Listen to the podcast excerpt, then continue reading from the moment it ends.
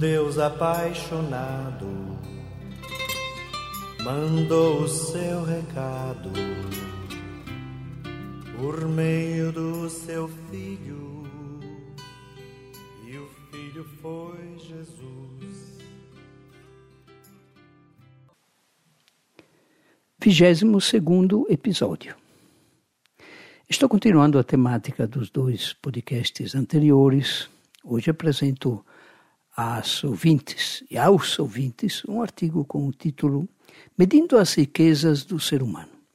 Esse artigo é do escritor mexicano Armando Fuentes Aguirre, conhecido por Caton. Faz um tempo que ele escreveu esse artigo, eu guardei ainda alguns anos atrás. Então, abre aspas. Tenho a intenção de processar a revista Fortune sei como é que em inglês se diz, fortune, porque fui vítima de uma omissão inexplicável. Ela publicou uma lista dos homens mais ricos do mundo e nesta lista eu não apareço. E o Armando Fuentes passa a citar nomes ilustres que aparecem na lista. Eu não vou ler porque, não conhecendo o inglês, fica meio difícil de ler esses nomes, né? E continua. Mas eu não sou mencionado na revista. Eu sou um homem rico, imensamente rico. Como não? Vou mostrar a vocês. Eu tenho vida que recebi, não sei porquê, e saúde que conservo, não sei como. Eu tenho uma família, esposa adorável, que ao me entregar sua vida me deu o melhor para a minha, meus filhos maravilhosos dos quais só recebi felicidades, netos com os quais pratico uma nova e boa paternidade. Eu tenho irmãos que são como meus amigos e amigos que são como meus irmãos. Tenho pessoas que sinceramente me amam, apesar dos meus defeitos, e a quem amo, apesar dos meus defeitos. Tenho quatro leitores a cada dia para agradecer-lhes porque eles leem o que eu mal escrevo. Eu tenho uma casa e nela muitos livros. Minha esposa iria dizer que eu tenho muitos livros e entre eles uma casa. Eu tenho um pouco do mundo na forma de um jardim que todo ano me dá maçãs, queriam reduzir ainda mais a presença de Adão e Eva no paraíso. Eu tenho um cachorro que não vai dormir até que eu chegue e que me recebe como se eu fosse o dono dos céus e da terra. Eu tenho olhos que veem e ouvidos para ouvir, pés para andar e mãos que acariciam, cérebro que pensa coisas que já ocorreram a outros, mas que para mim não haviam ocorrido nunca. Eu sou a herança comum dos homens, alegrias para apreciá-las e compaixão para irmanar-me aos irmãos que estão sofrendo. E eu tenho fé em Deus, que vale para mim amor infinito. Poderiam existir riquezas maiores do que a minha?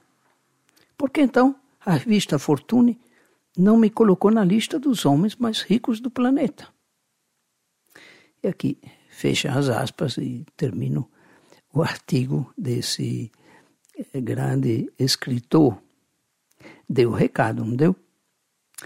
E continuando o jeito de dizer as verdades profundas com brincadeiras e amenidades, Lembro aquele amigo que dormia toda noite na rua, transformando na cama dele o banco de cimento da esquina da agência do Banco do Brasil. Brincando, eu dizia para ele: Bidu, juntando sua riqueza com a riqueza do seu vizinho, o Banco do Brasil, vocês dois são os mais ricos do Brasil. Mas levando isso a sério e transpondo o sofisma para uma realidade religiosa profunda, juntando o que Deus tem para nos dar com o que nós temos para receber dele, nós somos as pessoas mais ricas do mundo.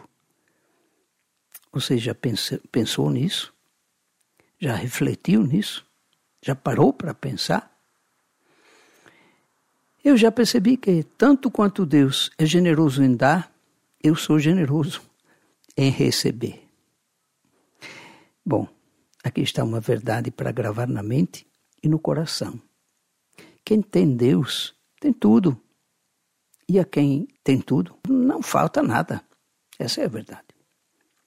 Mas ainda eu faço uma pergunta impertinente. Você como se considera rico ou pobre. Jesus nos convida a sermos ricos para Deus. Espero que você não seja uma daquelas pessoas pobres, mas tão pobres que a única coisa que possuem é dinheiro. Este podcast termina aqui, mas quero continuar esse assunto nos próximos podcasts. Tchau, tchau. Ao longo do caminho existe um pão e um vinho que enchem de sentido a vida de quem vai. Por isso, ao receber Javé, a minha fé me diz que posso ser